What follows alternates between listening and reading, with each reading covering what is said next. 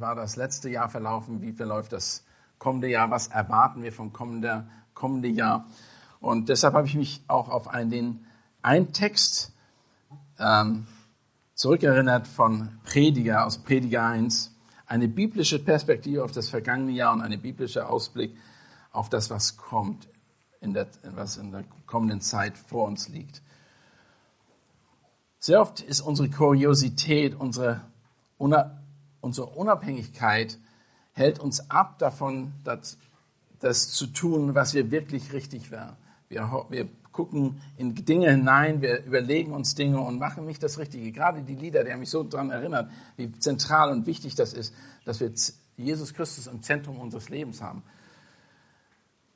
Und doch, viele von uns, auch wenn wir das wissen, sind wir nicht immer dabei. Der Gedanke, es kann doch etwas Besseres, etwas Erfüllteres geben, lässt uns weitersuchen, ausprobieren. Der Hochmut treibt uns an, Dinge als richtig anzunehmen, dass wir die wir weitersuchen und eine Lösung nicht akzeptieren, die Gott uns schon lange gegeben hat. Er hat uns die Lösung gegeben. Wir brauchen nicht mehr suchen.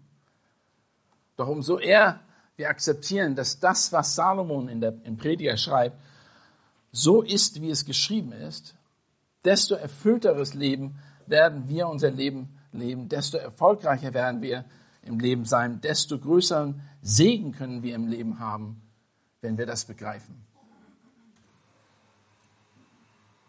Was ist meine Berufung, für die ich leben soll?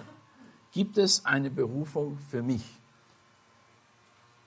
Lasst uns einfach die ersten elf Verse lesen.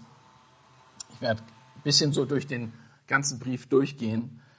Ich werde nur die ersten Verse einfach uns mal darauf fixieren, wie wir denken, wie er gedacht hat. Und wer weiß, wer, äh, wer Prediger geschrieben hat, das ist Salomon gewesen. Das ist der weiseste Mann laut der Schrift, den es überhaupt gab, der mit Gott, ein Teil mit Gott gewandelt ist und hat auch viele Dinge ausprobiert, viele Dinge gemacht, um uns eigentlich zu erklären, es gibt nichts Besseres als Jesus Christus, es gibt nichts Besseres als an Gott zu denken. Worte des Predigers, des Sohn Davids, des Königs von Jerusalem. Nichtigkeiten der Nichtigkeiten, spricht der Prediger. Nichtigkeiten der Nichtigkeiten, alles ist nichtig. Welchen Gewinn hat der Mensch von all seinen, von all seinen Mühen, mit dem er sich abmüht unter, unter der Sonne? Eine Generation kommt andere, und eine andere Generation geht, aber die Erde besteht in Ewigkeit. Und die Sonne geht auf und die Sonne geht unter und sie strebt ihrem Ort zu, wo sie wieder aufgeht. Der Wind geht nach Süden und wendet sich nach Norden. Immer wieder sind wir verendet, geht es dahin und zu einem Ausgangspunkt kehrt der Wind wieder zurück. Alle Flüsse gehen ins Meer und das Meer wird nicht voll an dem Ort, wohin es, wo die Flüsse gehen. Dorthin gehen sie immer wieder. Alle Worte mühen sie, alle Worte mühen sie ab. Nichts vermag ein Mensch zu sagen. Das Auge wird nicht satt zu sehen und das Ohr wird nicht voll vom Hören. Das, was war, ist das, was, was sein wird. Und das, was getan wurde, ist das, was wieder getan wird. Und es gibt gar nichts Neues unter der Sonne. Gibt es Dinge, von denen einer sagen kann, siehe, das ist neu? Längst ist es gewesen für die Zeitalter, die von vor uns gewesen sind. Es gibt keine Erinnerung an den früheren und an den künftigen, die sein werden. Auch an sie wird man nicht mehr erinnert, bei denen, die noch später sein werden. Lass mich beten. Vater Gott, wir werden hier von dem Prediger daran erinnert, dass Dinge einen Lebens-, einen Kreislauf haben, sie immer wieder auftreten werden. Und wir als Menschen keinen Einfluss darauf haben. Wir werden Dinge erleben und gerade die, die älter sind, werden Dinge wieder erleben, die schon mal gewesen sind, nur zu einer anderen Zeit. Und werden daran erinnert, dass du derjenige bist, der die Dinge in der Hand hält. Wir nicht. Wir sind Menschen, die vergänglich sind und brauchen dich und brauchen deine Weisheit. Und die wollen wir auch jetzt gerade in diesen Worten des Predigers verstehen. Amen. Das hört sich natürlich sehr nichtig oder vergänglich an, Nichtigkeiten, wie es hier heißt, was der Prediger sagt. Aber da, das ist nicht sein, das, was er am Ende rausbekommt, was er sagt und sagen möchte. Hier geht es darum, warum, worum geht es im Leben? Worum geht es uns im Leben? Was wollen wir erreichen? Über diese Fragen haben die Menschen im Laufen der Jahrhunderte immer wieder nachgedacht. Worum geht es im Leben? Doch gerade jetzt drängt sich die Frage für uns auf. Warum geht es im Leben? Das Jahr 2022 ist zu Ende oder vorbei. Das neue Jahr 23 beginnt mit voller Fahrt voraus. Und zwar laut den Medien in eine Krise rein. In mehrere Krisen rein. Kaum haben wir die Epidemie aufge, hat die aufgehört und die Energiekrise hat angefangen, warnen die Medien uns schon eine, von einer Finanzkrise. Und alle verhalten sich bereits so. Vielleicht merkt ihr das nicht direkt, aber sie verhalten sich bereits so. Die, wollen, die Leute wollen geldlos werden und materielle Sachen kaufen, die sie festhalten können. Überall ist das. Vor der Tür steht ein, ein Krieg mit Russland, der bereits in der Ukraine angekommen ist. Wir denken vielleicht nicht dran, weil wir so beschüpft sind, aber die, die, die Angriffe und die Eskalation werden überall mehr. Ich brauche euch da nichts erzählen, ihr könnt es selber sehen. Und die große Frage ist, wofür lebe ich? Was ist mein Ziel? Das sind genau die, genau die Menschen aus Psalm 202, Vers 1 und 2, wo gefragt wird, diese, die Menschheit ist so böse und sie interessiert sich an Gott nicht. Im Psalm 2, Vers 1 und 2 steht, warum toben die Heiden und ersinnen die Völker Nichtiges? Die Könige der Erde lehnen sich auf und die Fürsten verabreden sich gegen den Herrn und gegen den Gesalbten. Wir leben in dieser Welt wie in einer Welt von Römer 1, 18 bis 32. Wer weiß, was darin steht, der weiß, dass das die Menschheit ist, die sagt, Gott gibt es vielleicht, aber ich interessiere mich nicht dafür. Ich gehe meinen eigenen Weg. In Römer 1, Vers 18, nur die ersten Verse vorzulesen, gibt uns einen Hauch von dem, wo wir drin leben. Wir leben in, einer, in dieser Welt. Es ist nicht, dass ich sage, oh, das kommt noch. Nein, wir sind mittendrin. Ich will euch da nichts, ich will euch da nichts schön malen. Weil es steht hier geschrieben in Römer 1, Vers 18, denn es wird geoffenbart, Gottes Zorn vom Himmel her über alle Gottlosigkeit und Ungerechtigkeit der Menschen, welche die Wahrheit durch Ungerechtigkeit aufhalten, weil das von Gott Erkennbare und ihnen offenbart ist, da Gott es ihnen offenbar gemacht hat. Denn sein unsichtbares Wesen, nämlich seine ewige Kraft und Gottheit, wird seit Erschaffung der Welt an den Werken, nachdenken, äh, an den Werken durch Nachdenken wahrgenommen sodass sie keine Entschuldigung haben. Denn obgleich sie Gott erkannt haben, sie ihn doch nicht als Gott ehrten und ihn nicht gedenken, sondern sich an ihre Gedanken in Nichtigkeiten und Wahn verfallen und sich in ihre unverständigen Herzen wurden sie verfinstert. Und in dieser Welt leben wir. Und das eskaliert. Ihr könnt weiterlesen und seht, wie weit das geht. Es geht so weit, dass, was wir heute erleben, in der verehrten Sexualität, in der verehrten äh, Ehrbarkeit des Menschen. Hier sagt er, sie werden böse, den Eltern ungehorsam, unverständig, treulos, lieblos, unverständig, unbarmherzig, obwohl sie das gerechte Urteil Gottes erkennen und kennen. Es ist uns offenbart seit Tausenden von Jahren mehr schon, dass, dass die des Todes sind, welche so etwas verüben tun sie diese Dinge nicht nur selbst, sondern haben auch Gefallen an denen, die es verüben. Also es ist nicht nur so, dass es geht nicht nur um die Leute, die das tun, es geht auch um die Leute, die es einfach zulassen und Gefallen daran haben. Und das Verrückte ist, wir haben gerade über die Kirche, über, über Gottes Haus gesungen, wie wichtig es ist, dass Gottes Haus im Zentrum ist und dass wir da, dass es auch Segen bringt und soll auch Segen bringen in dieser Welt. Aber gleichzeitig überlegen die Leute, die in Gottes Haus sind heutzutage, wie können wir damit umgehen, dass sexuelle Homosexualität und, und all diese Gender-Sachen hineingebracht werden können in die Gemeinde. Wie können wir als Gemeinde sie zulassen?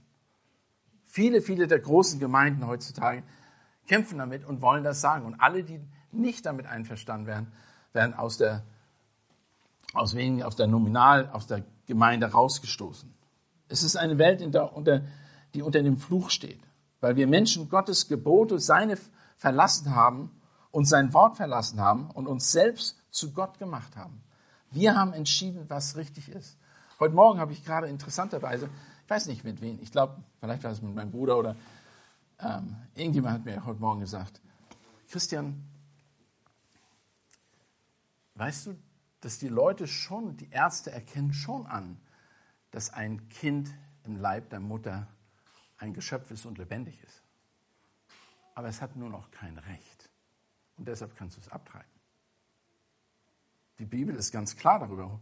Psalm 139, die sagt, es ist ein Geschöpf, es ist ein Kind, es ist, es ist, hat, es, wir sollen uns, das ist von Gott geschaffen und gemacht. Selbst da hat sich der Mensch über Gott gesetzt und hat gesagt, nein, wir kennen dein Gebot nicht mehr an, wir drehen das so, wie wir es für richtig halten. Weißt du, dass wir im Grunde nicht nach Antworten suchen, wir kennen sie schon und wir kennen schon die Ziele und sollten es, äh, und wir kennen sie schon von Gottes Wort her.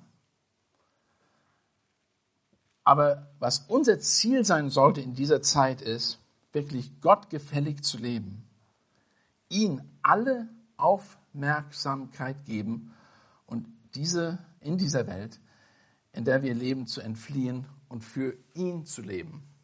Nochmal, wir sollen Gott alle Aufmerksamkeit geben, Christus alle Aufmerksamkeit geben, auch wenn wir in einer Welt leben, die Römer 1, Vers 18 bis 32 widerspiegelt. Wir leben tatsächlich heute in einer so feindlichen Welt, dass du dir jedes konstant überlegen musst, wie du mit Dingen umgehst, die auf dich einströmen. Es ist wie zur Zeit Lots mit Sodom und Gomorra. Du bist in einer Umgebung, die dich verunreinigt tatsächlich. Ich will, wir können dieser Umgebung nicht entfliehen, können wir nicht. Aber wir können eins tun, wir können unser Anblick auf Gott richten. Es ist nicht falsch, die Frage zu stellen, warum geht es in diesem Leben? Warum, worum geht es? Was wissen wir von Gottes Wort? Da sind, gibt es drei ewige Dinge, die Gott uns offenbart hat. Er ist ewig. Gott ist ewig. Also es lohnt sich definitiv über Gott nachzudenken. Er ist ewig. Gottes Wort ist ewig. Jesaja 40, Vers 8 macht das deutlich. Schlag das mal kurz auf. Jesaja 40, Vers 8. Hier wird deutlich gemacht, dass Gott ein ewiger Gott ist, dass er unvergänglich ist. Alles andere vergeht um ihn herum, aber er vergeht oder sein Wort vergeht nicht. Da steht, das Gras ist verdorrt, die Blume ist verwelkt, aber das Wort unseres Gottes besteht in Ewigkeit. Also was wir lesen, hat Bestand. Ihr braucht nicht fragen, ob das wahr ist oder nicht wahr ist. Es hat Bestand. Es, Psalm 19 sagt, es hat Bestand. Es ist ewig, ist rein, ist absolut. Der Mensch ist ewig.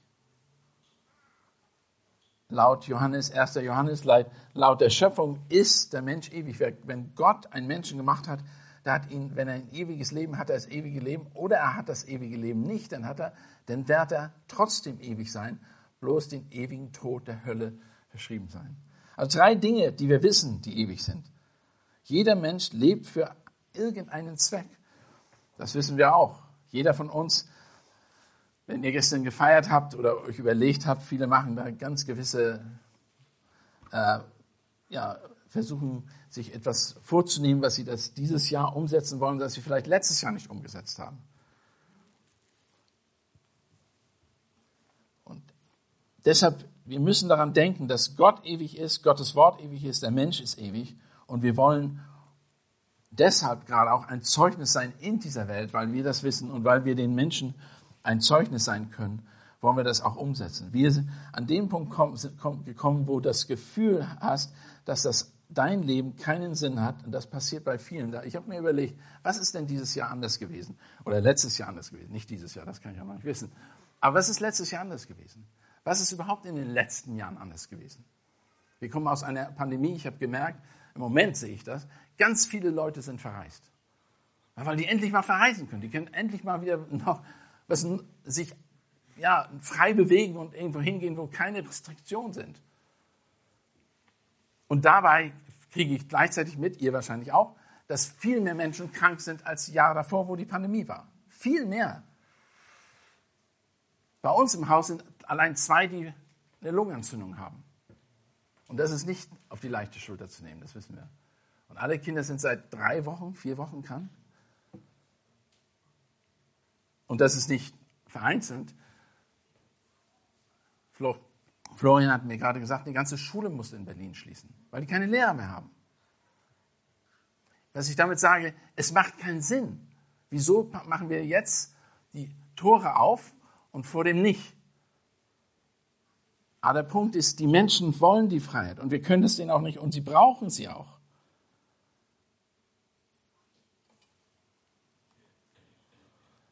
Diese radikale Entscheidung, die da in den letzten Jahren passiert ist, Leute einzuschränken, nicht nach der Bibel, sondern was die Menschen denken, was richtig ist, sie haben sich zu Gott gemacht, hat dazu geführt, dass fast doppelt so viele Menschen sich das Leben genommen haben. Ich habe geguckt, die Statistiken angeguckt. Ich war schockiert. Ich sagte, das kann doch nicht wahr, sein. Erstens wollten die meisten Statistiken nicht über 1919 rausgehen, äh, 2019 rausgehen. Das wollten die nicht. Die wollten nicht zeigen, was wirklich passiert ist. Habe ich einige Privatstatistiken gesehen, was sie gesagt haben. Und die haben gesagt, dass, dass die Männer viel leben, lebensmüder sind als Frauen. Das ist erstmal fast 30, 200-fach mehr nehmen sie sich das Leben. Aber wenn man sich das vorstellt, die, die nehmen sich das Leben und unser Land steht noch gut da. Es gibt Länder, die noch viel schlimmer dastehen. Warum sind die Menschen lebensmüde? Sie haben keine Hoffnung, sie haben kein Ziel. Sie wissen nicht, warum sie leben.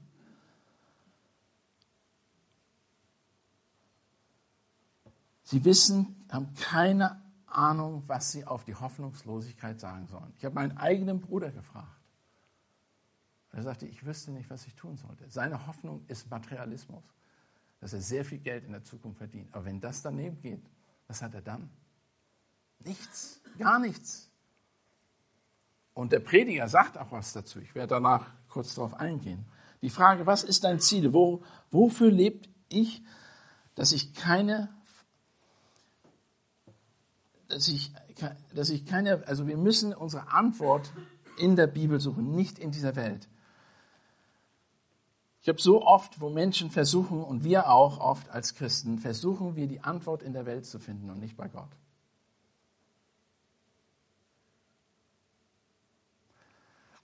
Wir beobachten viele verschiedene Philosophien, Ideen, Lebensstile, sehen, woran wir viele Menschen glauben. Was ist denn zum Beispiel, ich habe auch immer wieder Demokratie, die, im Grunde genommen die Masse entscheidet, was richtig ist. Ist das wirklich wahr? Nein, es ist nicht wahr. Wir vergeuden unsere Zeit damit, um in vergängliche Dinge dieser Welt nachzuforschen und zu verstehen, was wichtig ist. Und hier sagt der Prediger eine Sache, die wichtig ist. Er zeigt uns im Grunde genommen alle die Bereiche auf, in die er sich hinein investiert hat und ein Mensch sich natürlicherweise hinein investieren könnte und sagt, was wirklich Sache ist. Was, ist. was passiert, wenn du das tust? Er sagt, Disziplin, harte Arbeit. Um materiell erfolgreich zu sein, ist dein Ziel. Du kannst so viel studieren, wie du willst. Du kannst so viel machen, wie du willst. Du gehst auf die Universität, studierst fleißig, findest einen guten Job, findest, machst viel Geld, um dir viele Dinge zu kaufen und viel Geld für dich und für die nächste Generation zu hinterlassen. Das ist das Ende. Du hast viel Geld, hast es auf, deiner, auf, auf, auf deinem Konto und wer kriegt das? Deine Kinder oder noch nicht mal deine Kinder. Und es vergeht. Viele Menschen glauben, dass das der beste Weg ist und dass das beste Ziel des Lebens ist. Ein Leben ohne Sorge ist das andere. Viele denken, was ist mein Ziel? Ich möchte ohne Sorge leben. Ich möchte nicht ich möchte keine Fürsorge erfahren. Ich möchte so sein, dass ich keim auf der, auf, auf der Tasche liege und dass ich am Ende meines Lebens eigentlich nicht mehr arbeiten brauche, einfach nur noch das Leben genießen kann. Deutschland ist so aufgebaut. Wir haben alle, wir denken alle an, die, äh, an den Ruhestand. Wie ist mein Ruhestand? Habe ich genug Geld zur Seite gelegt? Und all diese ganzen Dinge. Sie wollen ein Leben ohne Sorge haben. Sie wollen keinen Stress haben. Sie wollen ein freies Leben haben. Aber die, das ist, ist das die Antwort auf dein Ziel des Lebens, was mein Ziel des Lebens sein soll? Natürlich nicht. Nicht laut der Schrift. Wir sollen ein Segen anderen sein gegenüber. Wir sollen andere segnen mit unserem Leben, indem wir für andere gut da sind. Und meine Perspektive ist nicht diese Generation, sondern sogar schon die nächste Generation, die danach folgende Generation. Bereite ich als Eltern oder als jemand, der vielleicht ein Einkommen hat, die nächste Generation vor. Die, andere, die anderen sagen, ein Leben, das dem Vergnügen gewidmet ist. Dein Leben, das dem Vergnügen gewidmet ist. Und ich glaube, die Dekadenz dieses dieses Gedankens ist uns klar, aber wir sind alle damit involviert. Es ist doch viel einfacher, das Leben einfach zu genießen und sich zu vergnügen, einen Film kurz anzustellen, anstatt sich Gedanken gemacht, wie man kann man den anderen helfen. Oder wie kann man zum Beispiel die Leute motivieren, das Richtige zu tun. Es gibt so viele Arten des Vergnügens und ich glaube, eine der größten Arten des Vergnügens ist nicht, ist nicht nur im Essen, Trinken, fröhlich sein und diese Anstellung, denn morgen sterben wir. Das ist nicht die richtige Einstellung. Urlaubsorientiertes Leben, mit anderen Worten. Ich genieße es. Was geschieht, morgen geschieht, interessiert mich nicht. Aber das ist sogar schon der Gedanke, den wir haben, den unsere Politiker haben, die denken nur an ihre Legislaturperiode. Was danach kommt, interessiert mich gar nicht. Die machen so viel Schulden, das interessiert gar nicht, wer die Schulden bezahlen muss. Die machen Entscheidungen, das interessiert mich gar nicht. Hauptsache, ich kriege meine, meine äh, Stimmen, meine Wähler hinter mich und ich kann wieder regieren. Das ist nicht nur hier so, das ist weltweit so. Drogen helfen nicht. Es gibt so viele verschiedene Drogen mittlerweile und so viele Sachen. Ich habe überhaupt keinen Überblick mehr, was es gibt an, an Drogen und Mitteln, wo man sich vergnügen kann, ins, in die Ekstase gehen kann. Und das ist ein Megageschäft, das Milliarden aufwerft. Ihr denkt, das hat nichts mit uns zu tun. Doch, es hat was mit uns zu tun. Eure Kinder gehen auf die öffentlichen Schulen. Da gibt es Drogen. Wir, sind, wir können nicht passiv sein. Wir sind als Christen können wir nicht passiv sein. Als Väter können wir nicht passiv sein. Du kannst deine Kinder nicht erziehen, indem du, indem du sie machen lässt, was sie wollen. Wir müssen uns an das Wort Gottes halten. Wir müssen sehen, was da drin steht. Also was ist die Antwort? Was ist der Sinn des Lebens? Wie kann ein, der Mensch so leben, dass er einen Vorteil erlangt, den die meisten nicht haben?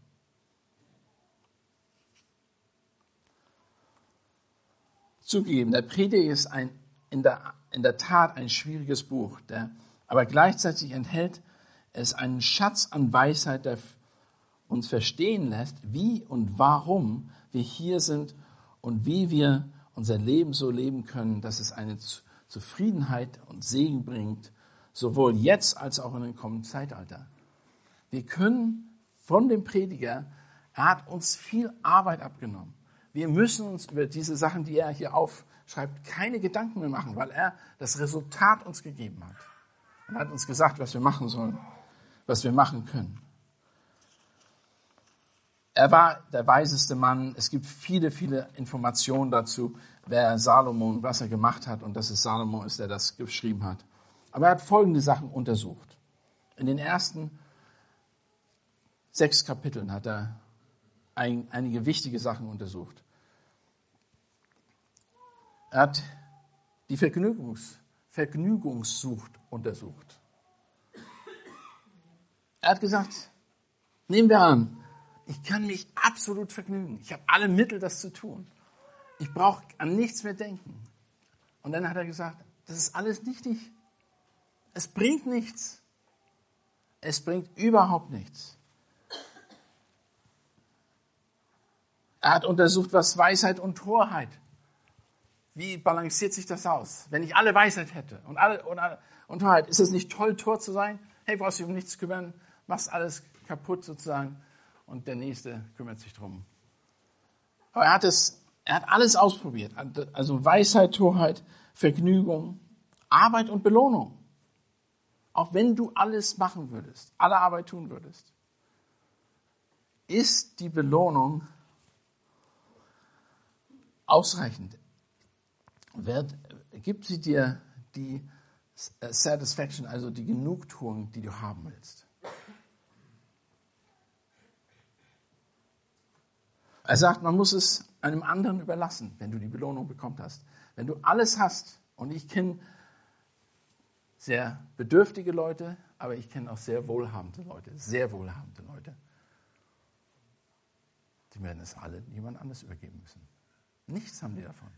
Nur Sorgen, was sie mit dem Geld machen sollen. Und einige von uns sagen, oh, ich würde gerne mal Sorgen haben, was ich mit dem Geld machen soll. Aber nein, das ist, das ist nur vertane Zeit. Du kannst jetzt schon das Richtige machen, kannst jetzt schon Gott fürchten und seine Gebote halten. Du kannst jetzt schon Jesus Christus nachfolgen. Das kannst du jetzt schon tun. Du brauchst nicht all das ausprobieren. Das hat jemand anderes für dich getan. Dafür kannst du dankbar sein.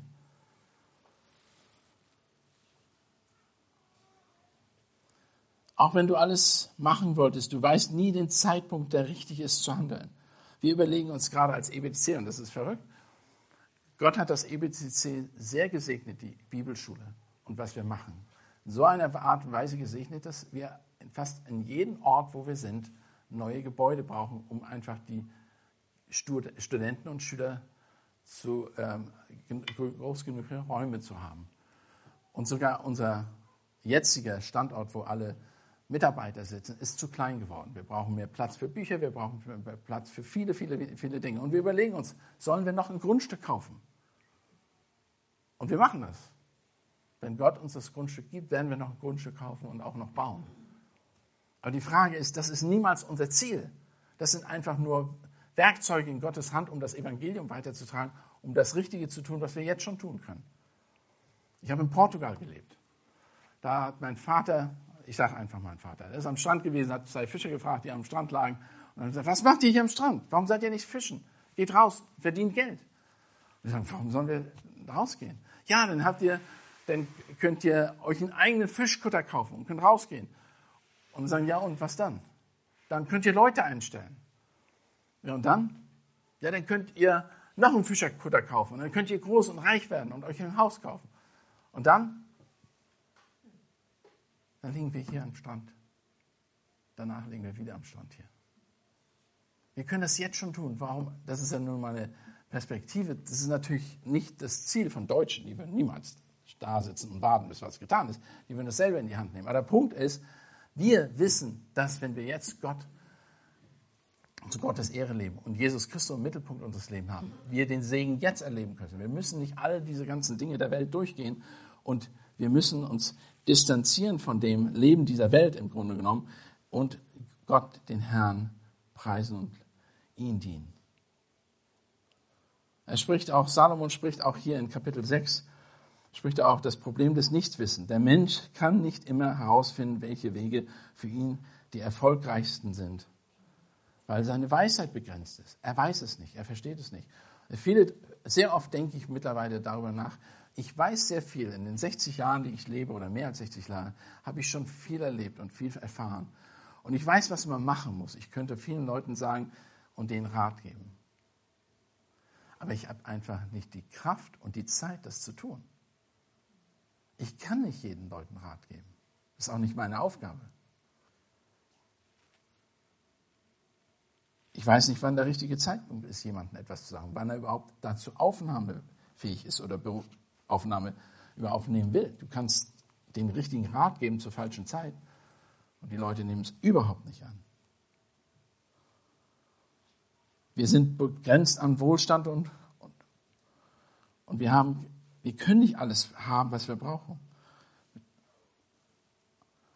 Auch in Bezug auf Gerechtigkeit und Schlechtigkeit und hat er alles ausprobiert und gesehen. Was für ein, was für ein Vorteil hat das eine mit dem anderen? Brauchen wir nicht ausprobieren. Wenn einer denkt, ich muss eine Bank, äh, eine, in eine Bank einbrechen oder muss jemandem etwas geben.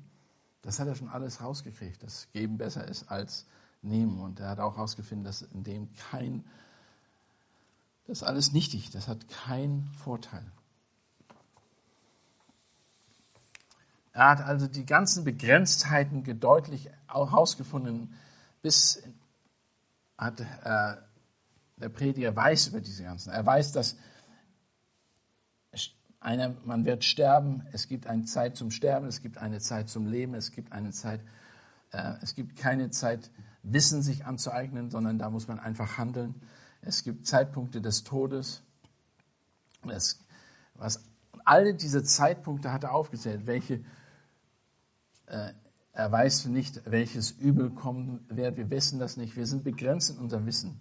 Und doch hat er am Ende gesagt, in Kapitel 12, Vers 9 bis 14, aber in Kapitel 12, das Ende der Untersuchung, wenn man die Auswirkungen des Fluches und die Begrenzen der Weisheit erkannt hat, kommt man zu folgendem Ergebnis. Fürchte Gott und halte seine Gebote. Salomons Gedicht über das Leben in einer verfluchten Welt ist, er hat sich im Grunde nichts geändert, seitdem Salomons Predigt geschrieben hat, auch bei uns nicht. Die Situation ist nur eskaliert in der Welt. Es ist nur noch schlimmer geworden. Der Mensch hat bewiesen, dass Salomon recht hat. Mit, mit seinen Erforschungen. Wir Menschen tun das, was Salomon geschrieben hat und was Gott ihm offenbart hat. Wir als Menschen sind so von uns und unseren Erkenntnissen befangen, dass wir Gott nicht mehr oder kaum noch sehen und anerkennen wollen. Und ich sage das nicht von euch. Ich sage das nicht von uns als Gemeinde. Aber insgesamt, die Menschen sehen, wie, wie schwer ist das, jemandem über Gott was zu erzählen. Die wollen es nicht hören. Die wollen nicht zuhören. Wenn du denen sagst, ich gebe dir jetzt eine Karte oder ein, ein Schriftstück, das kann dein Leben verändern und dich retten. Die glauben dir erstmal nicht. Wir als Menschen sind so von uns selbst und unserer Erkenntnis befangen, dass wir ihnen nicht mehr zuhören wollen. Wie die wir heute, heute Morgen hier sitzen, wahrscheinlich nicht, aber die meisten ist Gott nicht wichtig. Den meisten ist Gott nicht wichtig. Keiner hat sich gestern Abend Gedanken gemacht oder wenige haben sich Gedanken gemacht, lebe ich für den Herrn oder nicht. Die haben sich nicht die Gedanken darüber gemacht. Wir hoffentlich haben das. Weil sie denken, dass wir alles, weil sie selber denken, wir haben alles in der Hand. Wir sind frei zu entscheiden. Wir, wir haben die Macht, uns selber zu entscheiden. Dabei übersehen, dass, übersehen wir, dass wir Sklaven der Sünden geworden sind. Der Mensch, wie es heißt in Römer 3, Vers 23, wir werden das ja die Sachen hoffentlich auch auswendig sein, lesen wir, und ihr könnt das mal aufschreiben, Römer Kapitel 3 sagt Paulus ganz deutlich, dass wir, dass der Mensch Sklave der Sünde ist.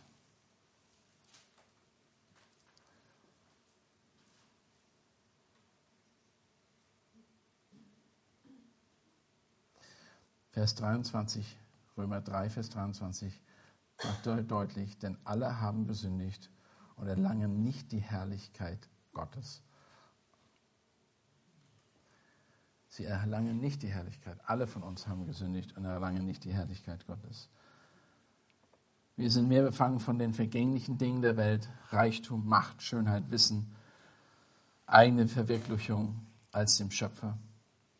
Gott vergessen, haben wir vergessen. Wir, wir sind ihm entflohen. Und wir sollten und wir wollen uns auch unser Leben auf ihn richten, anstatt von den Vergangenheiten zu lernen. Oder von der, wir sollen von der Vergangenheit lernen. Wiederholen wir die Dinge, die nochmal geschehen sind. Das ist leider oft der Fall, anstatt von der Vergangenheit zu lernen.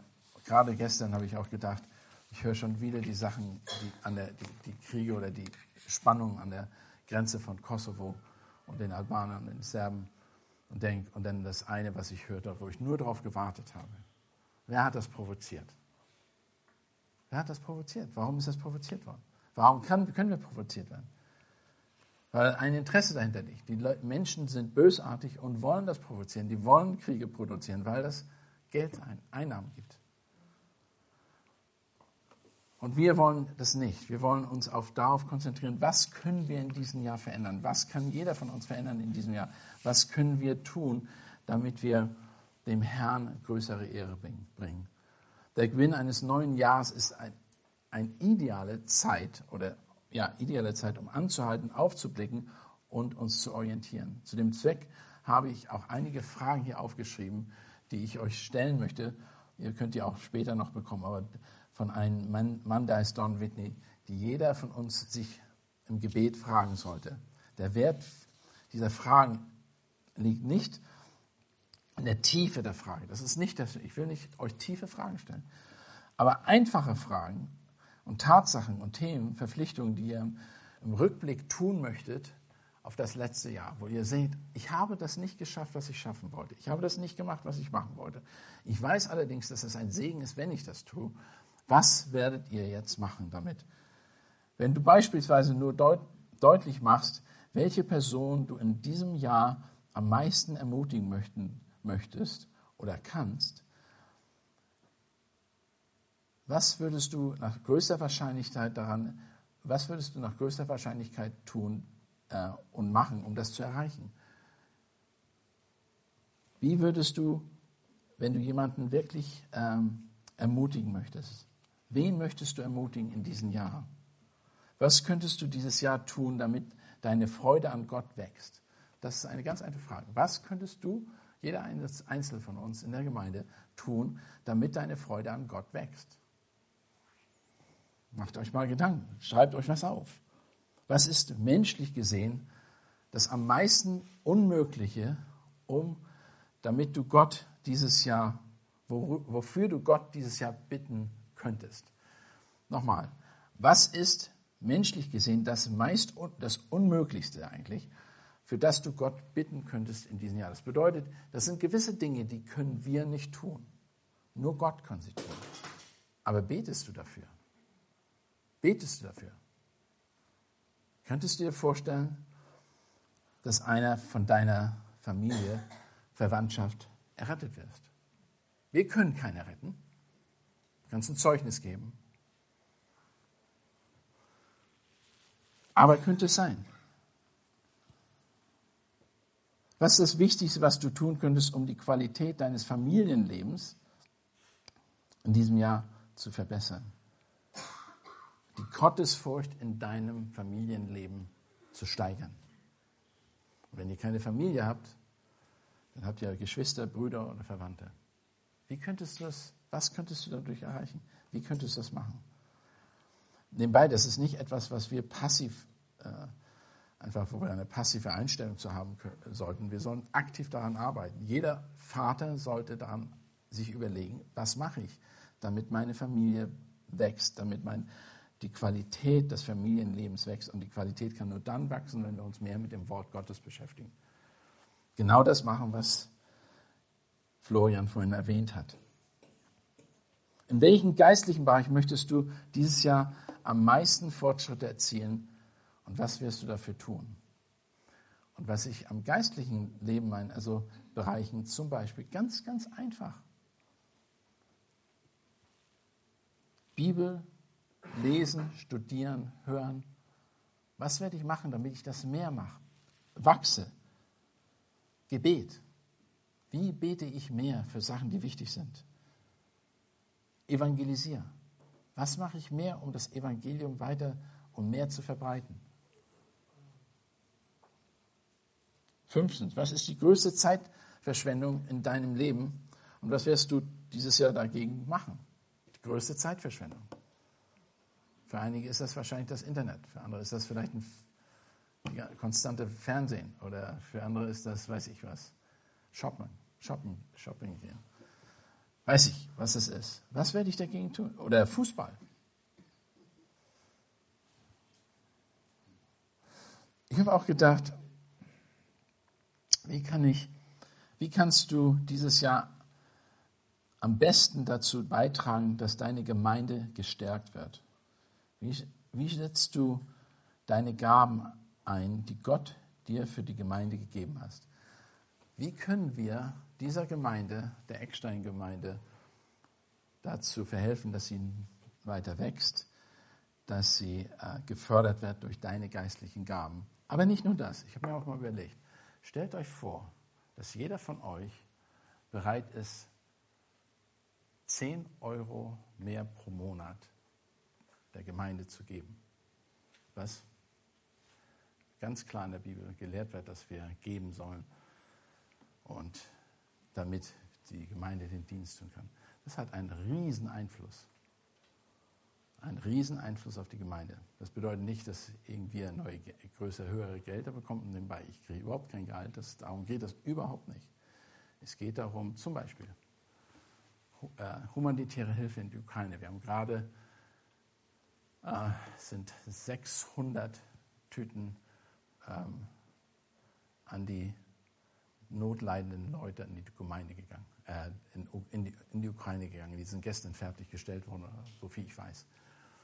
Ähm, und die werden morgen versandt. Da haben, haben, hat diese Gemeinde sehr fundamental mitgeholfen. Jede Woche muss das EBTC, braucht das EBTC ungefähr 25.000 Euro, um Humanitäre in die Ukraine zu schicken. Das ist viel mehr als jeder von uns überhaupt. Was können wir zum Beispiel? Das muss vom Glauben geführt sein, das Ganze. Und die Gelder kommen rein von unglaublichen Ressourcen. Ich krieg, wir kriegen Gelder auf einmal aus Spanien, wir kriegen Gelder aus Kroatien, wir kriegen Gelder äh, Unterstützung, weil die wissen, dass wir das direkt an die Gemeinden geben in der Ukraine, die notleidenden Gemeinden. Und ich höre die Zeugnisse. Ich höre die Zeugnisse. Ich habe gestern noch mal ganz kurz Greg White angerufen und hat mir das auch erzählt. Er sagt, wir kommen da rein und wir werden, wir werden so aufgenommen, als wenn wir ihre Retter sind. Und die sagen nicht, weil wir den Essen geben. Nein, ihr habt an uns gedacht. Wir haben keinen anderen Christen gesehen seit Monaten. Wir waren unter Beschuss. Wir sind eingeschlossen und ihr kommt und bringt uns was, habt an uns gedacht. Wie können wir als Gemeinde noch aktiver und progressiver in dem Sinne sein? Wie könnt ihr persönlich mit euren Gaben euch noch mehr einsetzen? Vielleicht seid ihr Lehrer, vielleicht seid ihr Prediger, vielleicht seid ihr Musiker, Musiker, vielleicht seid ihr diejenigen, die den Glaubensgrundkurs leiten können und mitmachen können. Vielleicht seid ihr, aber seid ihr bereit, diesen Einsatz zu bringen? In welcher Weise wirst du mit Gottes Gnade versuchen, dass dieses Jahr ein anderes dieses Jahr anders sein wird als das letzte Jahr. Helfen, dienen, leiden, opfern. Wie wirst du dich einsetzen? Was könntest du tun, um dein Gebetsleben in diesem Jahr zu verbessern? Und da würde ich ganz einfach, habt ein Tagebuch, schreibt auf, wenn Leute Gebet brauchen. Heute Morgen bin ich gebeten worden, für, die, für Pakistan zu beten und das nicht zu vergessen. Ich habe drei, wir haben 30, ich habe 30 Missionare, für die ich verantwortlich bin in Europa. Jeden Tag beten, Gebetsanliegen. Was können wir tun, um darin weiter zu wachsen?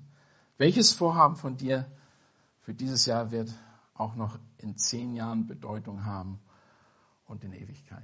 Welches Vorhaben von dir wird in zehn Jahren Bedeutung haben und auch in Ewigkeit? Überlegt euch, was ihr macht, um Gott zu verherrlichen mit eurem Leben. Der Prediger hat uns so viel offenbart. Über die Dinge braucht ihr euch nicht mehr Gedanken machen. Es ist eindeutig und seine, seine Zusammenfassung ist wirklich, ist ganz klar und deutlich für uns.